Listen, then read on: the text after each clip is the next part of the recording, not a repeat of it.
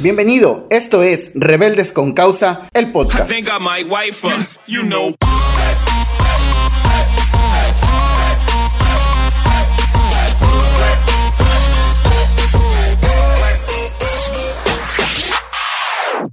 Pues vamos a comenzar. Y hoy quiero hablarte de símbolos. Y tú vas a decir, bueno, ¿y esto qué tiene que ver ¿no? con, con la prédica, con, con lo que este grupo hace?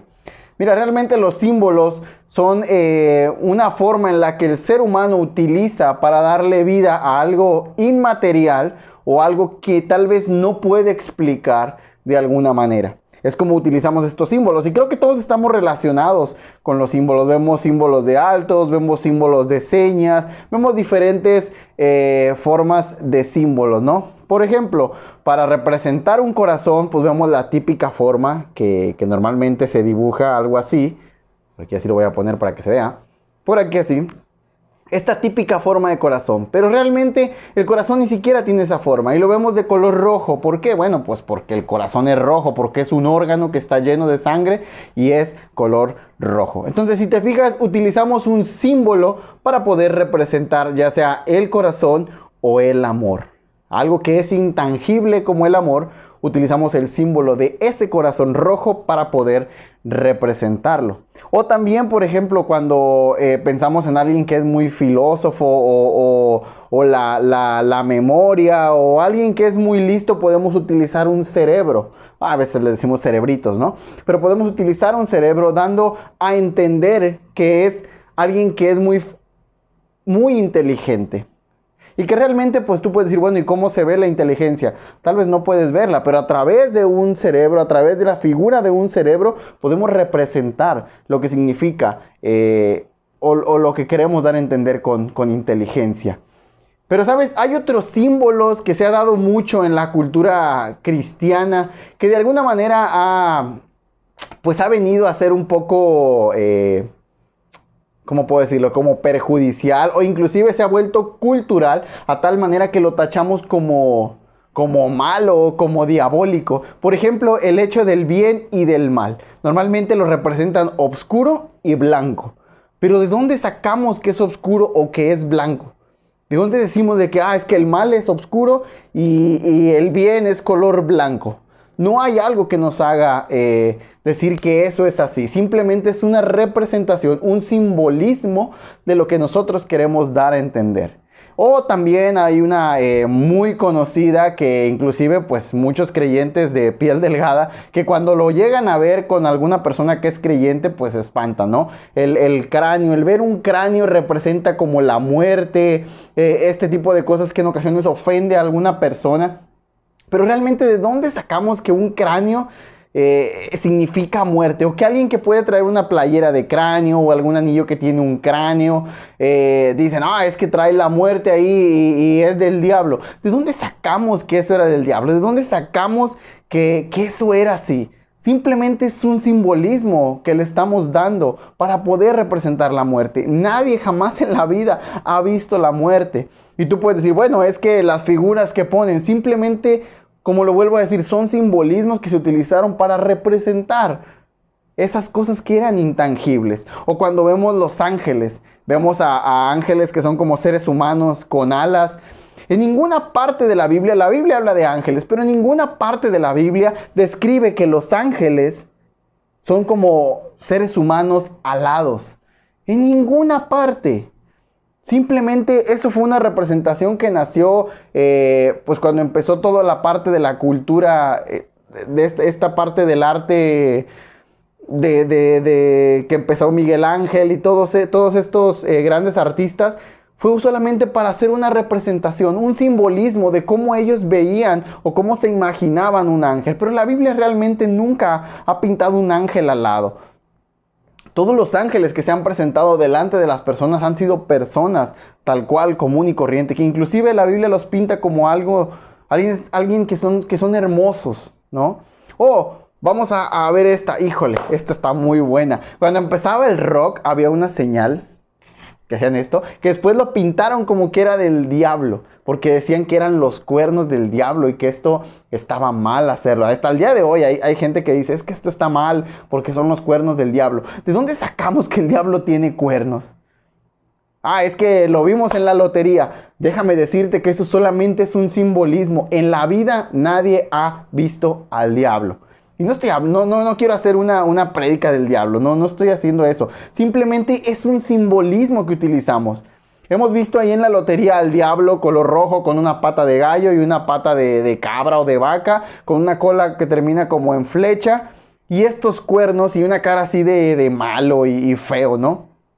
Pero simplemente es un simbolismo. De hecho, la Biblia lo pinta o, habla de él como un ángel. Y lo que te acabo de decir, los ángeles eran hermosos, o los ángeles son hermosos, según la Biblia. Entonces, él era hermoso. Inclusive hay un, un versículo que dice que él se viste como ángel de luz para engañar a los elegidos. Entonces, eh, ¿de dónde sacamos que el diablo era eso? Y cuando hacemos estas señales como, no, es que eso es del diablo, ¿de dónde rayos? Y lo peor aún es que, de alguna manera, criticamos o, ¿cómo lo puedo decir? Juzgamos y encasillamos a la persona de que es que es del diablo y eso está mal y no debes hacerlo. Son solo simbolismos. Solamente es un simbolismo que se usó para representar. Al igual que vemos estos pequeños ángeles gorditos eh, con alas que representan de alguna manera a los querubines, que representan de alguna manera a esos ángeles que están en el trono de Dios. Todo ese tipo de cosas han sido solamente símbolos para poder representar a algo que es intangible, algo que no sabemos con exactitud cómo es. Y que el ser humano lo que no entiende tiende a darle ese simbolismo, tiende a crearse una imagen de eso. Pero sabes, hay algo de lo que quiero hablarte acerca de los simbolismos, ¿sí?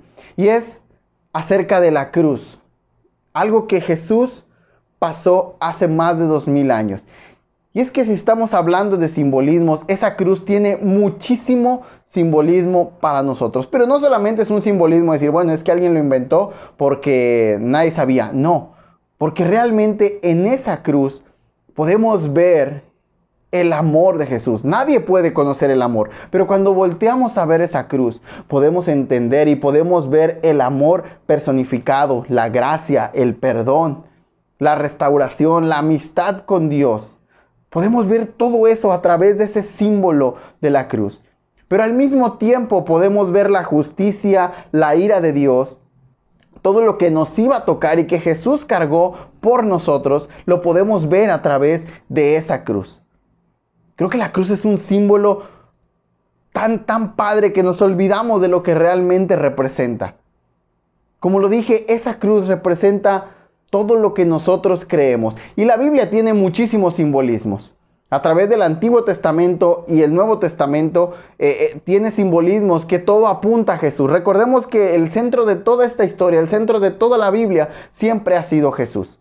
Entonces en el Antiguo Testamento tenemos diferentes simbolismos que apuntan a Jesús o que nos dan una vista de Jesús. Que inclusive en Hebreos habla acerca del tabernáculo y dice que todo eso eran símbolos para representar a Jesús, para dar a entender lo que Jesús representaba o lo que iba a ser en un futuro. Tú puedes encontrarlo, de hecho creo que es, es un estudio que se llama tipos y antitipos. Puedes buscarlo e investigar un poco de eso, pero esos simbolismos apuntan a Jesús. Y quiero hablarte, antes de terminar, quiero hablarte de, algo, de uno que es uno de mis favoritos, que se encuentra en Juan, no recuerdo si es 3.13 o 3.14, pero está un poquito antes del famosísimo y, ya con, bien conocido, si tú vas a alguna iglesia o tienes algún tiempo ya, este versículo es tan conocido, está en Juan 3:16 y dice, porque de tal manera amó Dios al mundo, que ha dado a su Hijo unigénito, para que todo aquel que en él cree no se pierda, mas tenga vida eterna. Pero antes de eso, creo que son dos capítulos antes, Jesús está hablando con Nicodemo y él dice esto, así como Moisés levantó la serpiente en el desierto, es necesario que el Hijo del Hombre sea levantado. Y después dice, para que todo aquel que en él cree no se pierda, mas tenga vida eterna. Y después viene este versículo, porque de tal manera amó Dios al mundo, que ha dado a su Hijo unigénito, para que todo aquel que en él cree no se pierda, mas tenga vida eterna. Porque el Hijo del Hombre no vino a condenar el mundo, sino para que el mundo sea salvo por él. ¿Y por qué quiero hablarte de este simbolismo? Porque, como lo dije ahorita, creo que la cruz tiene una representación muy grande.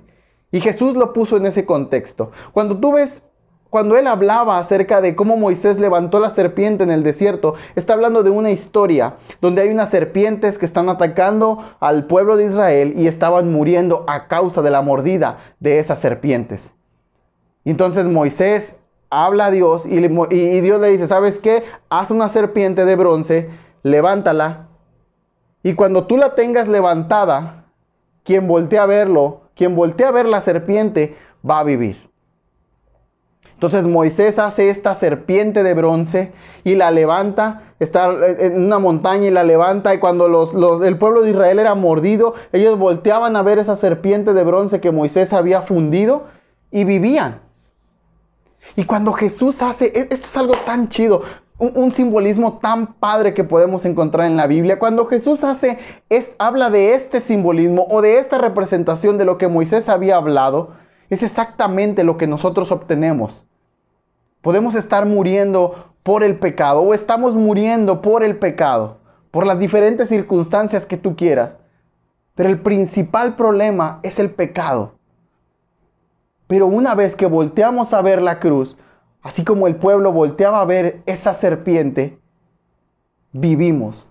Empezamos a vivir, empezamos a tener esperanza, empezamos a tener fe, empezamos a creer y empezamos a caminar en esta nueva vida que Jesús nos da. La cruz tiene una representación tan grande. Representa, e-, es una cruz, creo que no, no hay mucho que explicar, pero es una cruz simplemente un poste que iba de la tierra hacia arriba y otro que iba atravesado. Y yo tengo una teoría, no quiero decir que la Biblia dice esto, pero yo tengo una teoría, creo que en la cruz es donde se une la tierra con el cielo. Pero también se une la humanidad, la humanidad o el ser humano, lo débil del ser humano, con lo fuerte y el poder de Dios que era Jesús. Y hay esta unión ahí que al final llega a una intersección donde en el centro de todo eso está Jesús. Jesús fue ahí clavado en esa cruz y en el centro estaba ahí. Por eso es que te dije, toda la Biblia habla acerca de Jesús. Y quiero que nos quedemos con eso y quiero que recordemos eso que eh, la Biblia no se trata de otra cosa. Esta historia, el cristianismo no se trata de otra cosa más que de Jesús. Eso es de lo que se trata. Y ese es el simbolismo más grande que la cruz puede traernos. Y no es un simbolismo para, para decir, bueno, es que es algo que no podíamos saber. No, fue algo, es algo que fue real. Es algo que hoy podemos vivir. Y es algo que si tú crees, puedes vivir. Simplemente se trata de creer en el sacrificio de Jesús, en lo que Él hizo por nosotros, en que murió y resucitó por nosotros. Perdona nuestros pecados, quiere darnos vida eterna y quiere tener una relación con nosotros. Eso es la cruz.